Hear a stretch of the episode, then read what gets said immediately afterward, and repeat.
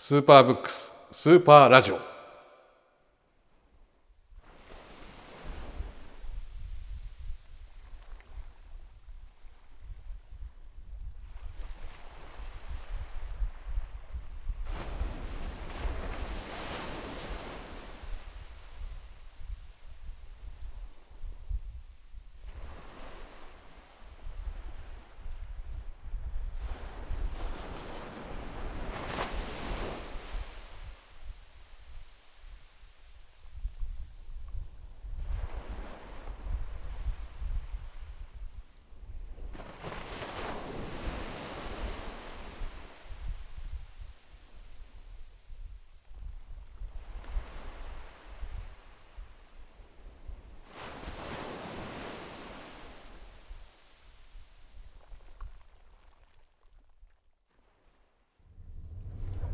はい今週も始まりました。スーパーブックスがお届けするスーパーラジオ、えー東北編2回目になります。今週も辰木正さんよろしくお願いします、よろしくお願いします。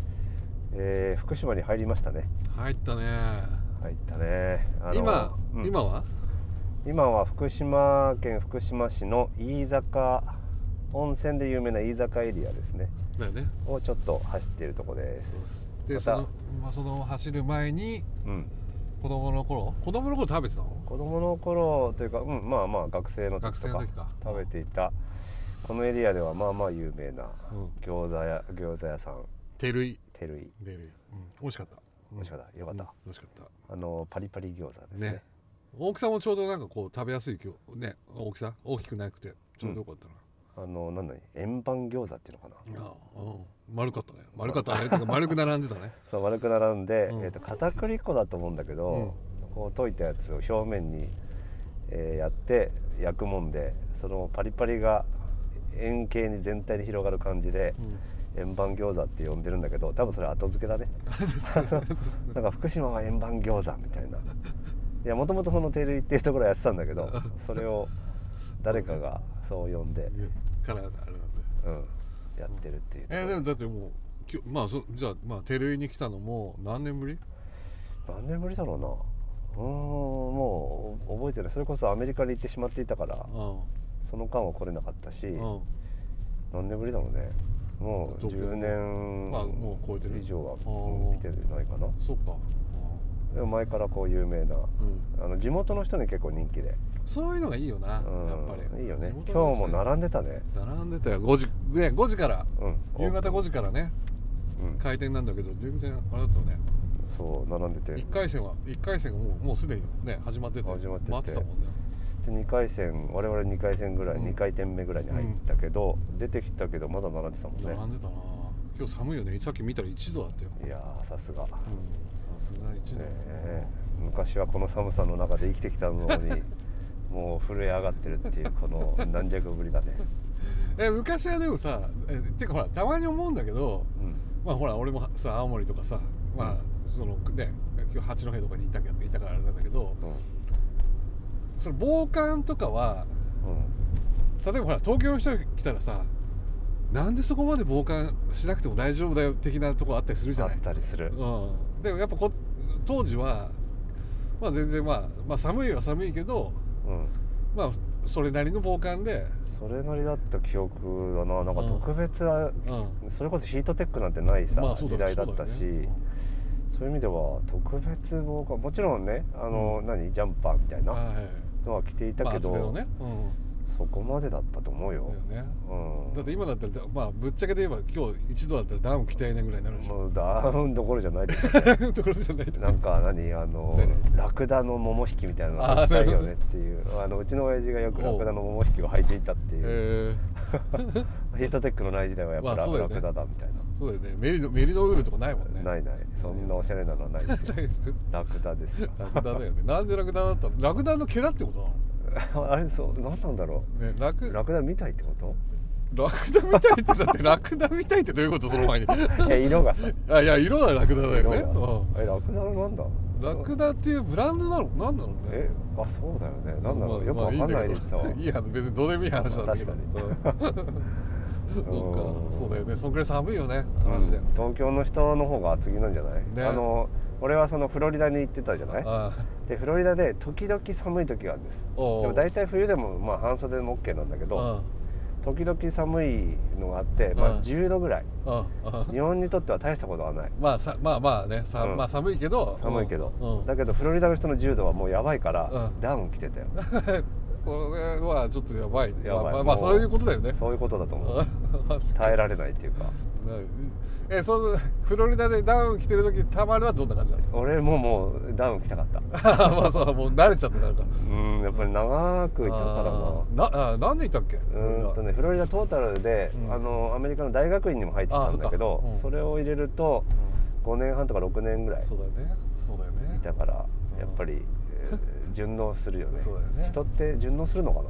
いやそうでしょ順応するでしょだって、そうね。だってもう東,、ね、東京の生活も慣れてとかさやっぱりさ、うん。だってきどうよ？だってふ久々に福島来てさうん。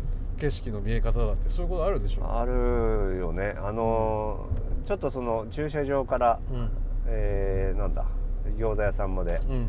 歩いたりとか、うんそうだねあと車に乗って移動してるんだけど、うん。小さい時にはもう餃子屋さんとかに行くのはやっぱ大冒険なわけ、うんうん。で飯坂エリアっていうのはまあ住んでるところから、うーんなんだ電車に乗ってとかね、うんうん。えーまあ、20分30分なのか、うん。うんまあ大冒険だったんだよね、うんうんうんだけど今 歩いたらさ あすぐじゃんみたいな。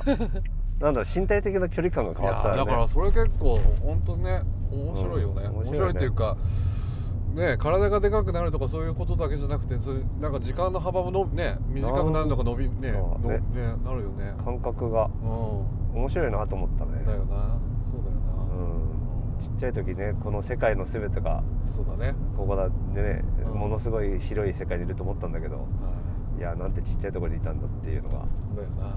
変わるね。でもだいあやっぱさ子供の頃の大冒険って重要じゃない、ああ重要だね。うん、すごいなんかいろんなことを思い出される、うん、うんそう思うなね、なんかあのドキドキした感じとかねそう、あのひそれを辰樹君もよく言うその一人でさうんうんなんだ電車だかなんだか乗ってはいはいはいはい汽車かうん、来たね。ああいう冒険がねそう。大事だったよそう、ね結構それは今、今にもかね、本当通ずるものはあるよ。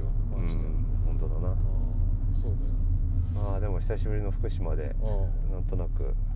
過去の感じも思い出したりしてだよな。福島。だから俺の福島は、特に東北撮影してる時は、その南相馬うんかな？あとの福島は。ないんだよね。会津とか、奥はね、その、そ特に福島中通り、中通りとか。あの奥会津はあ奥会津ってか会津の方には撮影に来てないんだよね。そっか会津がないんだなそう案外ねうん中通りって割とこう都市部というかだよね商業都市が多いから、うん、そういう意味ではまあね辰樹辰樹君が興味を持つうような雰囲気ではないかもしれない、ね。うん、そうだよね。だからほねほほぼその福島うん。に来てね俺はないからさ。そうだな、うん。あの関わりといえばあれでしょ？行き通り過ぎるああそう同じだあの東北自動車道の郡山の看板を見つけてとは田丸に送り送りつけるっていうそういうぐらいよね。そう任務って感じ だね。誰も課してない任務だから そうだよそのぐらいだよそうだな。だ俺としてはちょっと違和感だよね。あのすごい幼少期の学生時代のはい。この場所に辰木勝がいるみたいなだから違和感だね。俺の中では本当さまだまだそのほらたあたまるこういうふうに生活してたんだっていう実感はやっぱちょっとまだわかんないけどね。うん。うん。そうだな。まあ飲食店だけだよね。そう飲食店だけだからな。あと車で走ってるだけだよ走ってるねだけだからなだから一緒に学校に行ったりとかそうだね。本当生活圏に本当に入り込んだらうん。また。だってそもそもたまるからその地方の匂いがたあんましないじゃない？あそう。うん。なまってない。な なまってない。なまってないよ。なまってないか。うんなまってない、うん。だからまあ逆に言えばほらじゃあじゃあすごいバリバリその都会都会的かって言ったらまあそういうことでもなくて、うん。なんか、まあ、そもそもタマルってどこの国の人みたいなとこもあるじゃない？いやいや日本だよ。いや日本だけどさ「アイラブジャパン」だよ。うん。でもたまになんか言われるでしょ？どどこの人？どこの人って別にほらそのなんつうの？西洋のどこかとかいうこともまああるかもしれないけど、うん。なんかねそのどこ生まれみたいなことはあるでしょ？あー福島ぽいねって言われたことはないかもしれない。でしょ、うん。まあ、福島にいた時うも、んうん。なんだろうねあのそこまでじゃないんだけど、うん。髪の毛の色素とか目の色素があんまり濃くなくて。うんそうだよね、うなんか外国人というか、まあそうだよね。鼻もちょっと高いしね。そうそう。うん。だからまあ外人外人みたいな、新しは子供の頃。うん、まあそなあだ名になるほどまでではないんだけど、あそもそもうん、福島でのあだ名は何だったの？あでもたまちゃんだね。あたまあありがちだけどたまちゃん。か。たまちゃん。たまちゃんか。ちょっと可愛いね いいね。あでも言われてそうたたまちゃんって。あそうなんだ。で大学にうん。関東に出たらうん「たま」じゃなくてうん「丸」の方を取られてあー「丸」って言われて、丸。ああなるほどね、やっぱり福島センスと 関東センスは違うまあ、確かに。丸の方がまあちょっとカリッとしてるよね。バリッとしてるから いやどっちもしてないな。してねえか。うん。なるほまあ福島センスはたまちゃん。なるほどな。なるほど。そう福島ですよ。福島ですよ、はい。本当まあ今日はまあねその福島にむね向かってっていう感じなんだけどうん。あれだよね本当。まあまずさそうそうそうあ震災の時はどこにいたんだっけ震災の時はね、うん。あの東京で、うん。実は今住んでいるうん。エリアに近いところにいた、ああそっかそういうことか。まあ俺はちなみにねその時は、えー杉並？うん、にいたんだけどまあ要は東京だよね。東京で、はい。はいあのま瞬間に杉並、杉並だった、うん。あお家にいた？お家にいた。でちょっとこれ余剰じゃない？ね変だから、うん。外に出ようっていうふうに玄関からすぐ出たけどね。う、んうん。うん。っていう感じだったよ。そうか。で田村はどうした？あの時はねあのーまあ、全然そんな深い意味はないけど、うんうん。地震が起きる2日前に、うん。俺の体がめちゃめちゃ傷んだんですよ。あ痛たたたみたいな。うんでこれはやばいと思ったら、ん。帯状疱疹だったんだけど、おう。まあストレスだったのかな。うん。別にねストレスになるような仕事だとかが重なってたっていうのはないの？まあいいわゆるまあ出版業界だから、まあまあ忙しかったよね,、まあまあね。忙しかったけど、うん。いや別になんかん。落ち込んだりなんだとか、うん。そういうことはないけどね、うんうんまあ忙しかったは確か。うん。で帯状疱疹になって、うん。であのー震災当日はひどくて病院に行って、えー薬をもらい、ん。帰って、うん。えー家にいて、うん。で痛み止めのリリカっていう、うん。なんか随分可愛い名前だな、うん。みたいなことを思いながら、うん。薬を飲んでたら揺れたみたいな。あなるほどね。そんなことを覚えてるね。2時46分だっけ？確か、うんそう。そうそう、まあ、午後の早い時間。そう。そっか。えそれでさまあほら東北が地震ですってなった時にうん。まあ俺はほら当時うん。その東北の沿岸エリアだったら俺釜石がうん。あのほらよくお世話になってたところだから、うん。やっべえど大丈夫かよってななるじゃない、うんで電話してんだけど繋がんねえってなったけど、うん。たまにどうだった俺もうんなんていうかな。まあ自分の今の家族とか住んで一緒に住んでる家族は東京だったけど、うんうん。まあ、実家はうん。変わらず福島だったのね。福島市、あ福島市、うん。その飯坂からまあまあ近いところにいたから、うん。まあ慌ててうん連絡をしたんだよね、あはいもちろん津波とかは来な。い場所ではあるけど、うん。かなり揺れてたから、うん。で全然繋がなかったね当時は、うだよね。うんそうだよね。で心配してたんだけど、うどのぐらい経ったかなだいぶ繋がらなかった、はいはい。ただニュースを見ると、やっぱり被害は沿岸部。沿岸部だったし、うん。中通りの方でうんうんものすごい被害がっていうことはなかったんだけど、多分1日は絶対空いたと思う。そうだよね。1日2日ぐらいなんかね、うまくつながってなかったよね、つながってなかった、うん。ででつながった時には、うん。やっぱり水が出ないとかいう話とかがあって、うんうん。でうちのなんていうかな近くにこう井戸があってそれをみんなで分け合うみたいないう状況があって、うん割とたくましくやってたね、親親は。次女教授もなんたらみたいなね五女みたいなやつね。そうだね。今言うとなんかすげえネガティブだけどね。あ次女ばっかり。ででも次女そうだ。ねえー、そうなんだ。表情うんなんかみんなでこう、助け合ってってるよっていう話をしてくれたそうだね。それはお母さん？えっ、とまあ父親あ母親あ両方つながって。で割とやっぱり彼らはこうたくましいというかうん。あのまあもちろんその沿岸部じゃないっていうのもあったんだけど、やれることはないと言っていあてね。で、まあ、水の問題も井戸でなんとかしのいでいる、うん。で、まあ、下手ながらもうちの父親はうん。ギターをやる人で、うん。もう震災翌日からうん。俺はやることがないからギターを弾いてるって言ってたから まあまあ。なんか、うん。あたくましいなと思ったし、うん。多分それがなんていうのあのメディテーションじゃないんだけど、はいはいはい。あのまあね。こう意図的にやってた部分もあるのかなって今思えば。なるほどな余裕ぶってるというか心配させない感じで言ってたんだけど、多分ものすごい心的ストレスはあってで、まあ、ポロポロポロポロこう引いてうん。落ち着けてたのかなっていう感じはするけどね。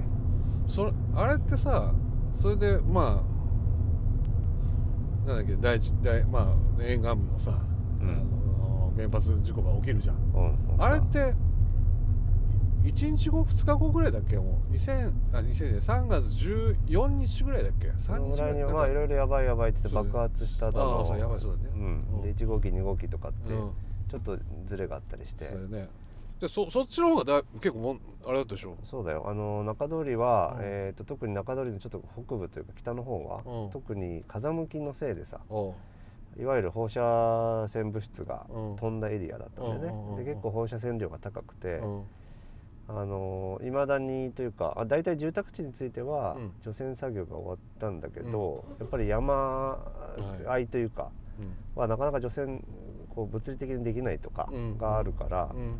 非常にこう微妙なうん。状況だよね。えだってそその時もまた電話したの？あ爆発したよってなったの時に、うん、まあしてしてた、うん。でもその時はうん。まだ分かってなかったよねその当時。あのやっぱりどうなってんだ沿岸みたいな、うん、沿岸部が注目されてて。そうだね。あそうだよね。うん、フォトスポット的な、うん、その金利がやばいぞって言われてて、はい。でその風向きがどうって言われたの少しだけ後だと思うんで、あはいはいはいはい。でもまあその時もやっぱり話してたのは、うまあちっちゃい子供がいる家庭は結構パニックってた。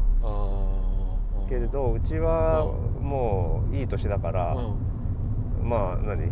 ほっといても10年後には死ぬでしょみたいな、うん。まあ全然生きてるけどさ、うん。っていうような、まあ、うん。たくましさもあって、うまあまあこのままやっていくよっていうそんな状況だったかな。だから思ったよりは冷静な、うん。うん、なるほどな。感じだったね2人は。その時たまる時代はどう思ったの？俺はまあし子供がいたら、うん。いや良くないだろうなと思ったし、うん。なんていうのかなうーんまあなんだろうな。まあ例えばね、うん。あのお墓が、えー山あいにあるんですよ、はい。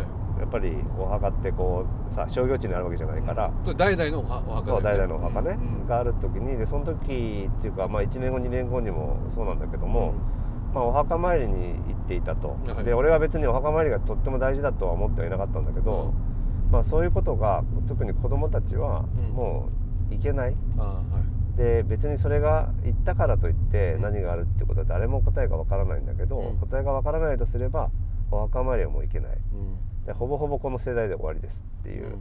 状況になった時に、はい。い、やなんて罪深いんだろうなとは思ったよ。そのさ人々の営みがさ、うん。うん。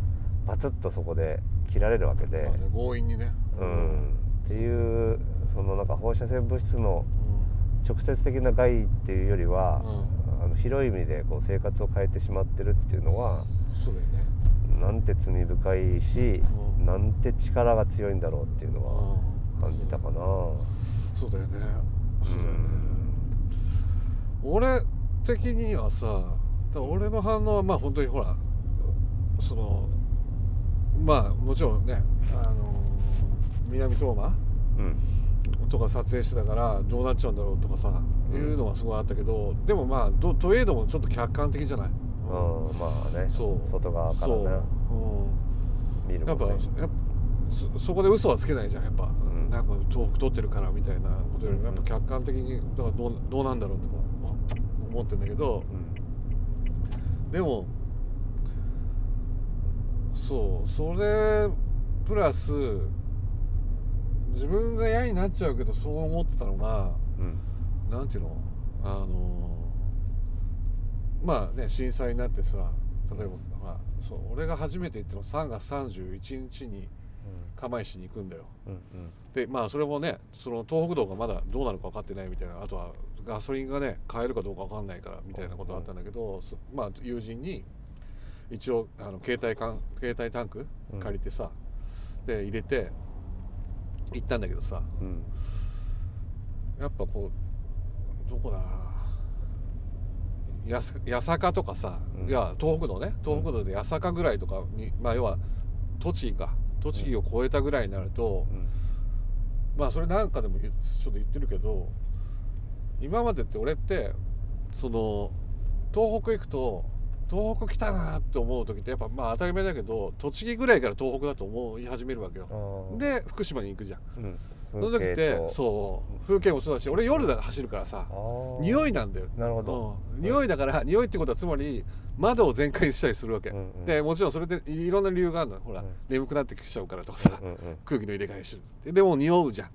うん。でまあ初夏は初夏の匂いがして冬は冬の匂いがするみたいなでガーッと開けながら「うお来たよ」みたいな感じでニコニコして、まあ、一人に一人に一人ニコニコだけど走ってったんだけどやっぱさすがに3月31日の時とか、まあ大体ね内容が分かってきたから、うん。開けたくなかったもんね。そうだう、なん。でそれってだからそうそうなんかそそのなんか放射全然まあねまあいまだにわかそう分かってるかさ分かってないけれどそのなんかそういうなんか見えない恐怖みたいなのがうん。もう福島っていううんなんていうの？ものエリアからそんなことないはずなんだけどエリアからうん。もう危ねえんじゃねえのかみたいな、うん。うん、っていうのはすごいなんかだからしばらくそうだったよね。あったね。うん。あの特にこの中通り福島は、うん。もちろん地震の被害というかね、うん。例えばうちの実家もうん。あのひびが入ったりとかっていう物理的なダメージもあったんだけど、うん。まあ、それ以上にうん。なんか難しかったのは、うん。あのどっちがひどいひどくないとかっていう話ではないんだけどね、あの復興っていう意味では、うん。こう目に見える壊れてしまったものを直すっていうには、ある種こう分かりやすい目標設定ができたんだけど、放射能があります、っうんて言われるとさうん。例えばねその放射能がピンク色してて、そうだよね。ふわふわ漂っててくれるんであれば、うん。恐怖も分かりやすくてうん。それを除染するって分かりやすかっただからそれ何えにも。映画のさ黒沢のね、うん。夢の時のねん赤富士の映画みたいにね。そうだね、うん、あれ分かるやんな。うん、でも何にも見えない、うん。でやばいぞっていう雰囲気はあるけど、うん。科学的に誰かがうん。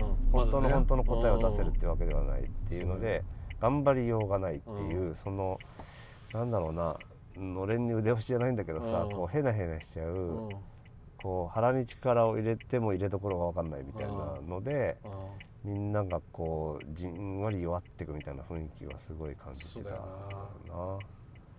な。んかうん。泥出ししてとかさ、あうん。俺俺もそのうん。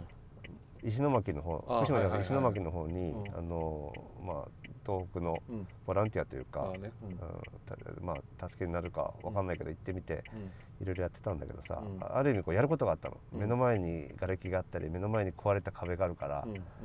あるいはもう溝にこう泥が詰まってるからさ、うん。それをかき出すみたいなのがあったんだけど、うん。うん。福島はなんていうの何もやれることがないみたいなね、だけど動けないっていうその、なんだろうな頑張りどころが見つからないすごい辛さみたいなうんだよな。のはすごい感じたね。だよな。すなんか全てが見えないそう恐怖恐怖まあ恐怖なんだけどなんかそういうものにうん。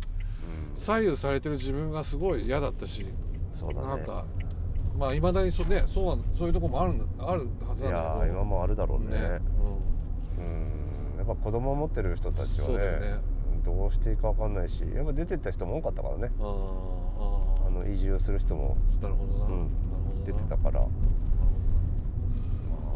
あなかなか難しい状況ではあったよね。でも今はね原発がうまあ稼働再開しますとかさいう話になってるけどな。だからさ結局さ他人事じゃん。うんなんかこうやっぱ薄れていくってそういうことになっていくことが多いじゃん。うんだからそこそれだからそそれをやっぱどうねどうつなぎだからなんかつなぎ止めだからまあそれメディア、まあ、ニュー例えば新聞社とかも含めてなんだけどやっぱね3月31日が近づ近づいてくるとうん。まあある意味ね伝承じゃないけれどやるじゃない。うん。うん、すごい大事なんだけど、うねどうどうどうなんだろうなっていつも思っちゃう。なんかそれをでそれってさまあすごい放射性物質のそのこのね東電の事故ってあのーすごいだから大問題なわけでいまだにそれは続いてるわけでさ。うん。でもさち一方で違うそのなんていうの？ことってあるじゃない。うん。やっぱそのなんつうの？その消えていくこととかをなんていうの？なん忘れてしまったらその街もなくなるみたいなこともあるわけじゃない。うん。なんか日本ってそういうのなんつうのかな、まあ、日本に限らないか。なんか置き去りにするっていうか、うん。うんだから他人事にする、うん。そうだね。うでも難しいのはさ、うん。こう思い出そうっていうのもなんかんうん。辛いしんどいなと思うのね、うんうん。個人的には。うん。で単純にあの時思い出そうって言っうて、ん。祈りを捧げるってことももちろん大事なんだけどさ、うん。じゃあその記憶がうん。伝えられていって、うん。でそれを今僕たちはうん。どうするのがあのよりベターなんだろうか、多分ベストはこうさうん。分かんないと思うのね、そうだよね。じゃあなるだけより良いベターを選んでいくって言った時に、うん。過去の記憶は何だろうかっていうのうん。を常々こう問い続けなければ、うんあんまりこう昔を思ってもさそうだよね。辛いなって思うから、うん。でも今10年前多分これからいろんな番組でさ、うんやるよね。やると思うんだけど、うん。その上で今はどうなんだろうか。例えば本当に、まあ、もう大真面目にさ、いうん。や原発って本当どうなんですかねっていうのをやればいいと思うの。いやそうだよね。うん、でも昔の干渉にとらはいれすぎちゃうとちょっと原発語りづらいみたいなのあるじゃん。そうだよね。だからなんかさ例えば写真でもそうじゃない。うん。じゃあそのうんまあ大事なことなんだよ。大事なことなんだけど例えば あの常磐道でうん。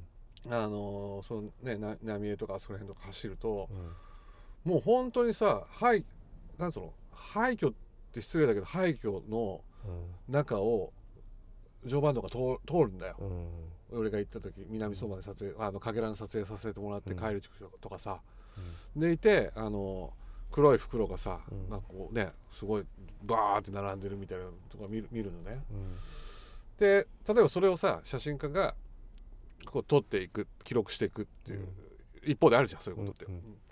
でそれで伝えるっていうのがあるんだけどで俺はそれじゃないなっていつも思ってるわけ、うん。うん。まあもちろんそれをやってくれる人がいるからそういうふうに思ってるのかもしれないし、うん。結局なんていうの？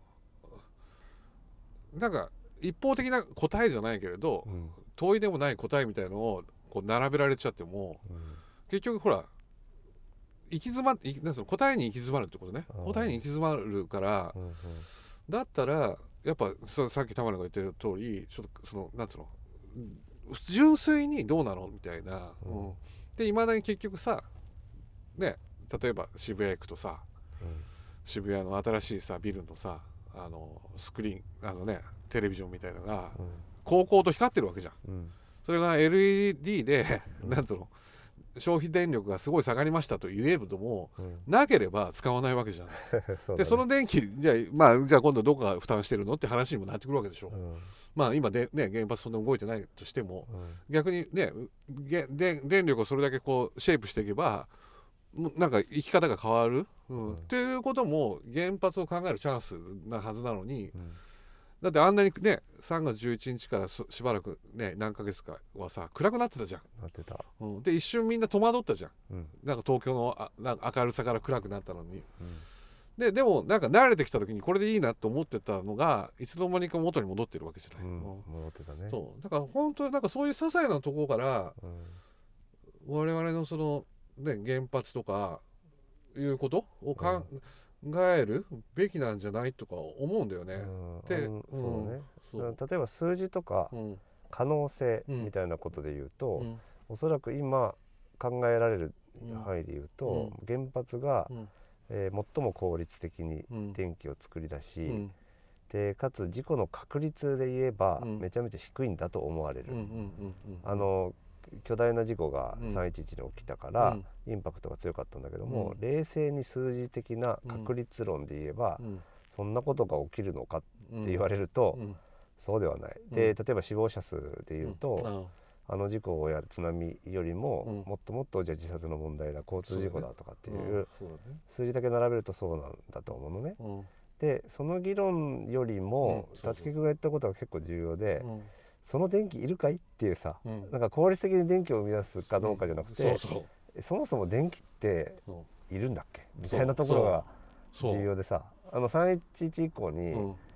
なんか東京歩いたら俺落ち着いてたのなんか。のあわかるでも言ってることギンギラギンで なんか買い替え光線みたいなさ、すごいプレッシャーだったんだなって気づいたんだけど、うん。電気がスッと例えばうんどこだ？有楽町かなんかのビッグカメラがさ高校としてたものがはい。やっぱり電気が薄くなってた時にうんあなんかあれ？落ち着く？みたいなうん。のがあった時にうん。いやそもそもそのギラギラする電気ってうん。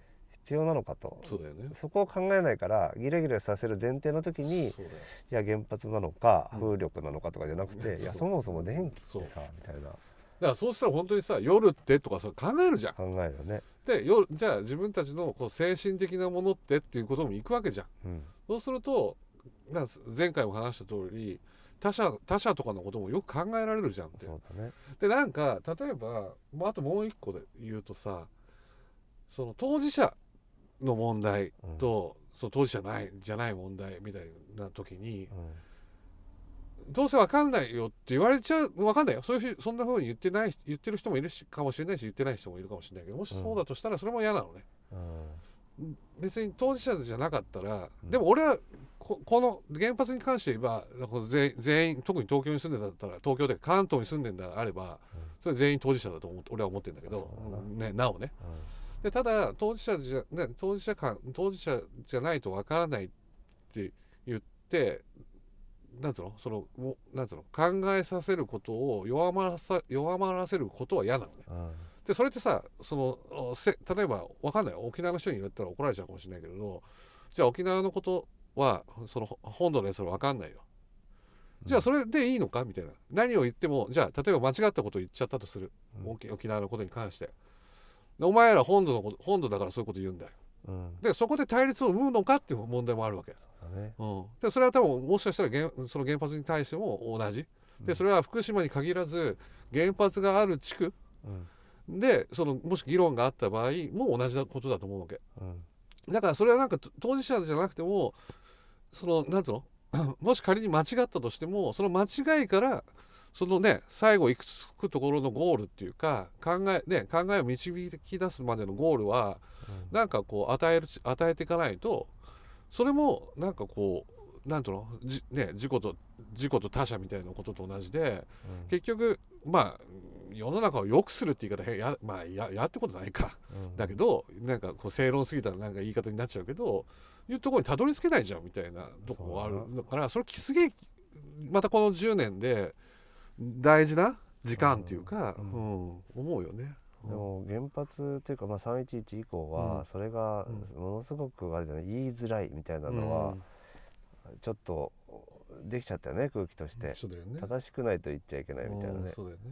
でも、まあ、前回も言ってたのかな？やっぱり人間である限りはさ、うん。完全ってありえないから、まあ、言う方も聞く方も不完全であるっていううんはい自覚をした上でやれば、うん。もうちょっと議論は深まるし、そうなんだよね。あの別に言ったからさ、うん。なんかもう論破するとかさ、はいそうそうそうそう。ツイッターやだとか思うんだけど論破することが目的ではなくてそベターな世界をうん作りませんかっていう。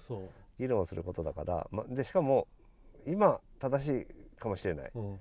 で効率論で語れば原発が正しいかもしれない、うん。だけどそういう違う目線もあるみたいなうん。不完全さをそ認めた上で進めればいいんだけど、なんだろうねその心の狭さと視野の狭さみたいな。だからさほんとさガファーにやられすぎだよ。いやそんな。だってさなるほどそその今言ったように不完全さを求めてないじゃんあいつら。まあ神になろうとしてそうるね。そうそうそうそうででも人間って本当不完全そう言う通り不完全だからさ不完全さをゆる許さない限りうん。それが何もならないのにそのあいつらがガファーが作ってるやつって完全性を求めてる教養？うん。教養教養してるわけじゃん俺らに、うん。うん、そうしたらなんかまあ要はそその世界で生き生きさせるようにしてる。つまりそれは奴隷じゃんって思うから。そうだなだからそこまあだからそのまあいろんな意味で身近の中にあれじゃん。そういうことが問題定義が本当実はあるっていうか。でもそれに気づ気づい気づかないとね。うんまずいよな、まずいよなと思うよね。本そう当だね、うん。まあいろんな検索とかよくできててさ、うん。あのどんどんどんどんアルゴリズムがうん。この人に合った情報はって言って、そうだね。見つけ出してくれるじゃん。びっくりするよねたまにでも。びっくりするよねわみたいなね。ね。でもそれって実は偶然の出会いを消してるっていうそうだよ、うん新しい可能性を消してる作業だから、うん。そう。それああは、便利って思ってたんだけど、うん。それはあなたの可能性をうん。消してるぜっていうのも自覚しないと危険は危険だね。そう。だそれだから自分のじ人間の不完全さもさることながらさなんていうのそういうなんていうのこうだから世の中も不完全にできてるわけじゃん。うん。だからう内側の不完全さと外側の不完全さがううまいことバランスをとってうん。我々は生きてるはずだよっていう感じだけど常に全部がねこう整合性を取れてうん。完全としてこう世界がねうんそのはきっちりしたなもうな 歯車でうん。動いてるはずじゃないのに、そうなんだね。うん。でも人間としてはおこおこがましいね。なんか要は全部自分で理解してうん。コントロール下に置きたいってことでしょ？そうそうだからそうなっちゃってる、になっちゃそううんそうそうそう。でもおこがましいよね。だから前回の話のようにやっぱう不安不安とかね、うん。そうふ不っていう言葉、うんうん。うん、をやっぱ受け入れないとダメだよね。そうだね、うん。まあそれが悪いものではないっていうこともね、う。ん。あるんだよな。そう。そな。まあ、でもあとは気になるのはね、あうん。のちょっと他のところでもあるんだけどもさ、うん。まあ、さっき言った電気を使ううっていうことは、うん。まあいわゆる世の中でいう生産性っていうことにつながると思うわけ、はいはい、うん。要は電気を使えば効率よくやればうん。生産性が上がって GDP が上がります、はいはいはいで、まあ、GDP とか、あの生産性と呼ばれるものをうん。どんどん上げなければいけない、うん。で日本は生産性が下がっているっうん。て言っているのね、うん。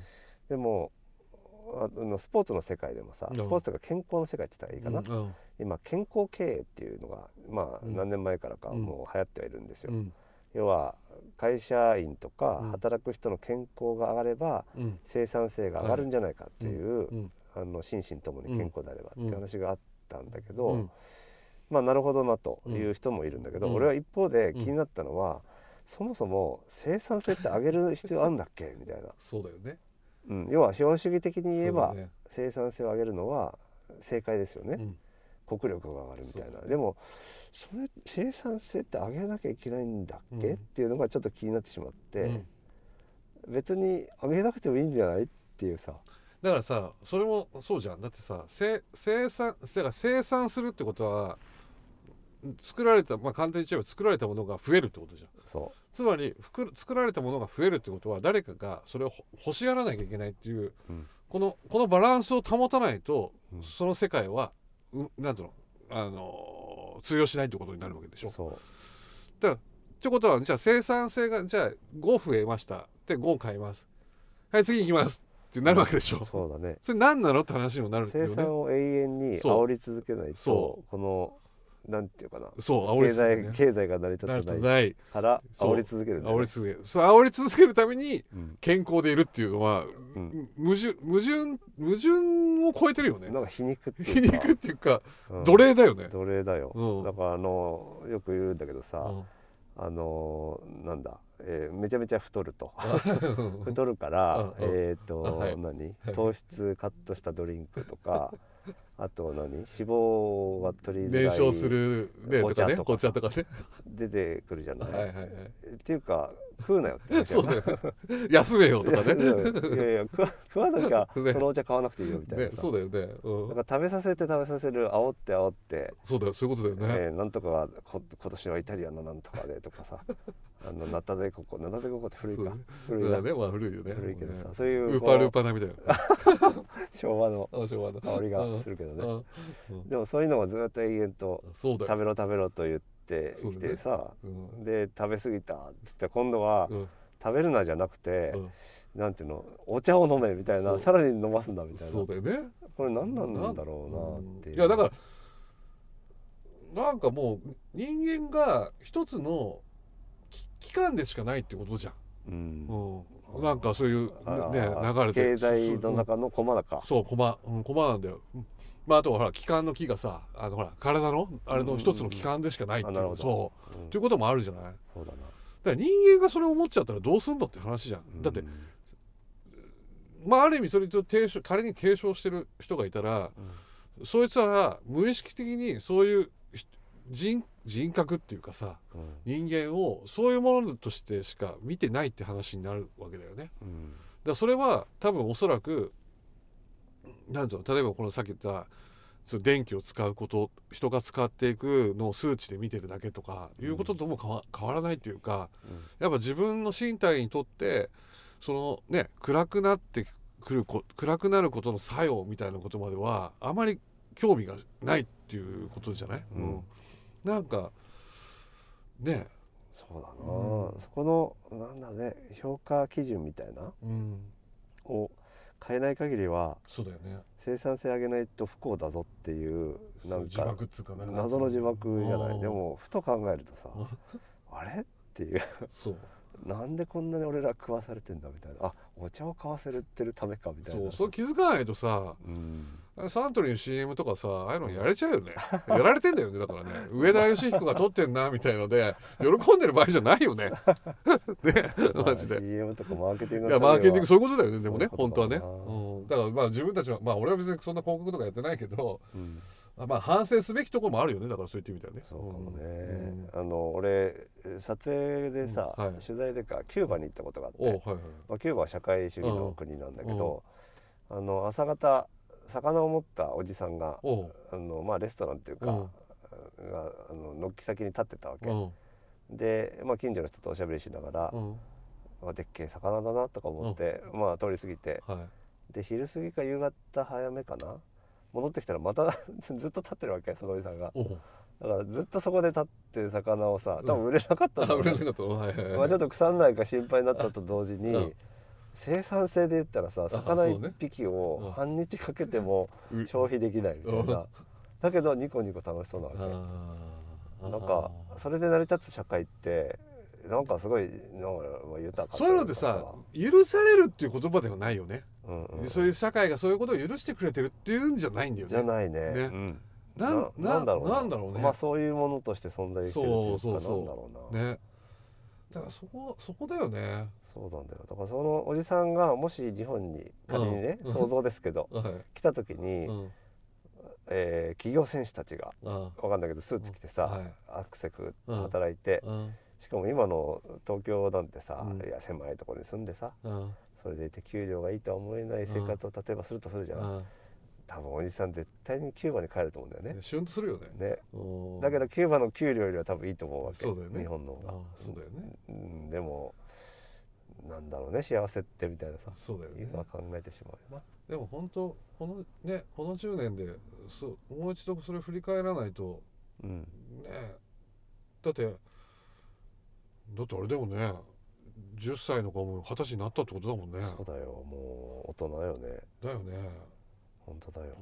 もうだからその子たちがあと数年したらしその日本のこの社会を動かしていくってことじゃない、そうだよ。だから当時中学生とか高校生はうん。まさしくもうね、25歳。そうだよね。動かしてい30代手前とかっていうことにうん。はなるからね、うん、10年って考えると。そうだよね。そうだな。まあでもね、うん。この震災10年っていうのもあるし、ん。で同時にこのコロナが来てるっていう意味でそうだは、もういよいよ今外部環境の変化ですけども、うん。社会変革をするにはちょうどいいって言ったら変だけどね、うん。まあやっぱ人間って愚かだし、ん。もう自分たちも含めてさ、うん。不完全だからなかなかあの惰性って強くてはい。変化しづらいんだけど、まうん。あ、こういう外的環境の変化によってさ、うん。変わるきっかけを与えてもらっているからう、ん。いいタイミングなのかなっていう気はするけどな。だからだから本当最近俺よく言うんだけど本当さっき前回も言ったかもしれないけど革命だようん。だって革命を許さないと思ってるやつもいるじゃん。うん。でそれに革命を許さないっていうのはなんつうの？その前時代とのように変わらずでいいいいよって思ってるやつもいるわけで。そうだね。もちろんさ あの何でもかんでも変われとは思ってないけれど、うん。でも今悪し悪しき風習っていうかいらないらないっていうかやっぱもう一度考え直さなきゃいけないものを変えるチャンスっていういう時が来てるっていう。来ているね。示されね。うん同じような自分たちまあ特にねそれコロナだったら同じまあ同じっていうかまあ同じだよな。生物として同じであるっていうふうに考えるんだったらそれが示してくれてると思えば大きなチャンスだよね。チャンスだと思うよ。本当にね。うん。でもなかなかね人間の脳っていうのはうん。新しいものをやりたくないっていう本能的なものもあるみたいだから大変ではあるけどただ思ったんだけどさうん。球体依然としたものがうんあの維持されてたのはうん。あのなんとか目先のメリットでもやっぱそっちの方が得だよねみたいなところがあったと思うの。あはまあ変革すべきだって言っても、うん。いやーって言ってもあと50年変わんないっしょみたいなうんうんのとかさ、うん。なんだけど今は球体依然としたものがいよいよやばいっていうか、うん。変わらないことがリスクだぞっていうのはもうみんな肌感覚が分かっててだって給料下がってるじゃんみたいな、ねそのおじさんにおじさんにっていうおじさんまあ自分たちもおじさんだけど あのいわゆる象徴的なね、はい。昔ながらのおじさん的なルールに従ってるとどうやら世の中やばいぞうん。だって目先の給料上がんないし、うん。なんだか豊かにならないってことがバレちゃったから、うん。そういう意味でもあの変わりやすくはなってるんじゃないかなと思うんだけどね。だよねただ変革っていうとさなんか助け君が言うとこうなんかゲバラが出てくるみたいな、そういうちょっと見た目でしょ？うゲリラ戦が行われる雰囲気がするんだけどさ、うんうんもうちょっとピースな旗持ってね。そうそう。っていう感じになっちゃうけどね。ベレー帽のかぶるんじゃうん。ないやってもいいかなってぐらいもうたまに思っちゃうからね。でも待って待って俺写真家だからってそこを抑えてんの。抑えてんのって本気でやってるみたいな。あれだけど。そうだな。ゲリラを仕掛けるわけではない、平和的なものだけど、ね、そうそうそうそうそうそう。そうそう。でも平和的だけど前回も話した通り抗うとかやっぱりその怒りみたいなとこうん。ろを持たないとうん。やっぱりね変わらないよね。うん。変わらないかもうな、ん。そうだね。でも武器も結構持ててると思うの。そのテクノロジーとか、あとはお金の流れ方とかも、うん。まあね少しずつ変わるっていうかね。うん変わってきてるしうん。そのなんていうのみんなで回せるような、うん。でしかもリスクがうん。あのそこまで高くないっていうさ、うん。状況になってきてるとすれば、うんいろんな意味でこう状況は整いつつあって、うん。あのいよいよだなっていううん。感じはするけどね。なるあとはあの人申請の資本論とかで言ってたけどさ、斉藤さんね。うん。えー何パーセント？3%? 三点の五。3.5の人が変わればうん。世の中が変わるっていういろんなデータがあったりするから、うん。別にね日本で言って1億何千万人が一気に変わる必要もなくてその数パーセントが変わればいいっていうことで言うとそれもまたうんなんか勇気づけられるそうだよね。それは思う。本当。ねうんあそこまであのいっぱい買わなくても大丈夫かみたいな、うんまずはね融資数パーセントがそうだよね。頑張ればいいのかなっていう気はするけど。ないやでも本当ねいろんなことを考えさせられるよね。ううんんでも考えだから俺はだからか考え即行動行動即考えみたいなうんところにみんながい行ってほしいね。うんうんそうだな、うん。もうあんまり考えてなんだろうね。計画とかいらないね、そう。でもさだから俺いつも思うの。俺、うん。前前なんかよくたまに話すけどさなんていうの？足らないものは誰かに依依存するっていうか協力協協力してもらうっていう言葉なのかちょっとどっちかわかんないけれど。うん。であっていいと思うんだよ。うんだから得自分たちが得意な分野を得意に動かしていけばうん。その例えば3.5%の力でうん。大きな力が生むと思うわけ。うん。で特にタマル俺はさ直感で行動しちゃうけどタマルってちゃんと論理的に行動できるじゃん。うんだからなんか俺はこうタマルと話しててもなんかそこでまね俺がこういうふうに思ってるって言ったらまとめてくれてなお前進できるしうん。わかんない。タマルはタマルで俺のなんかそういうものを見ててふとかね感じて違う行動を受けるね受ける要因になってるのかもしれないんだけど、なんかこのかだからそういうことが生まれるじゃうん。そうだね。ん。、うん、うん。そういうのすごい大事だなと思う本当。そうだね。ん。だから動かない。うん。うん。まあこういう音声メディアとかも発信することでさう、ん。どうやらこう興味を持ってくれてる方もいたりして、てあの直接連絡もらったりとかねね。っていう意味で言うと本当にいろんなタイプが集まるとうん。チームとしてね、なるだなと思うんだけどもさ、ただ俺はまあななんていうの、うん。えっと論理的にやる感じはするんだけど、うん。じ 実はあんまりうん。考えない部分大きいみたいなのはあるよ。あまあね。のただほら分析しようっていう力は強いじゃん。あそれはする、ねけど、うん。例えばさ世の中でさ、は今じゃなくてちょっと前ね、いうん。PDCA を回すとか言うじゃん。要はプランして、うん。えー、do して、チェックしてあアクションしてみたいな。要は計画を立て、はい。やってみて反省をし、うん。改善をしてうん。またやるみたいなこと言ってるわけ、あのもう本当に申し訳ないんだけどそういうビジネス用語が大嫌いで、あはい。もう永遠に回してろとか思うわけ、あはいはいはい。PDCA を。もうずっとぐるぐるしてていいよと思うんだけど、うんうんうんそんなことやってなくても、うん。やるダメやるダメみたいなもう本当にそれだけでいいよと大抵はだからそのチェックが長いんだよみんな。長いよ。だってしかもそのチェックのさ うん。さっき言ってた、うん。チェックしてる基準がもう古いかあら無駄なのよそれ。だって俺ら新しいもの作るってうん。分かんないじゃん、そうだチェックしようがないってことだよね。しようがない。だからうん。昔の価値観でチェックしてたらうん。永遠に抜け出せないから 永遠に回ってろと思うわけ。そうだよね。そうだよね。ってことはうん。もうやる。あダメっぽいみたいなさ。ね。あのなるだけベターを選ぶように頑張るんだけどあのチェックしても無理だからそうだね、うん。もうやろうみたいなのはあるよね。だよね。いやでも本当ね。うん。ちょっと。まあでもね我々2人だけでもねうん。心もとないですから あそうだよ。のいろんなうんねいろんな方向の人のうん。サポートというかそうだな。借りたいものだよな。だだよな。うん。からまああのご興味のある方はなんでそれご興味のある方は？あのお声掛けいただけると、なんだなんだいきなりなんかえ なんかシュンとした感じえいやいやいやでシュンじゃねえよねやっぱりちょっとうん。今勢いづいちゃったけれども、あーそっかそっか少しこあのう我々もさうん。不完全だから。そうだねそう。不完全。そうだよ。うん。謙虚にうん。いかないとね。だよね。うん行きましょう。はい。はい。あのまあなちょっと今うん。今週それから先週と、うん。ちょっと東北を一緒にね、うん。あの過ごしてみてまた面白かったなと思うのでまあ東北に限らず、はい。またいろんなところにコロナがね落ち着いたらさらに出かけたいなと思いますけど、ねぜひ行きましょはい。うはい。じゃあそんなわけで今週は少し長めでしたが東北えー東北でしたね。うん。東北編ということで2回目終了させていただこうと思います、えースーパーボックスがお届けするスーパーラジオでございました。じゃあ来週もまたお楽しみに。1週間お待ちください。ありがとうございました。どうも。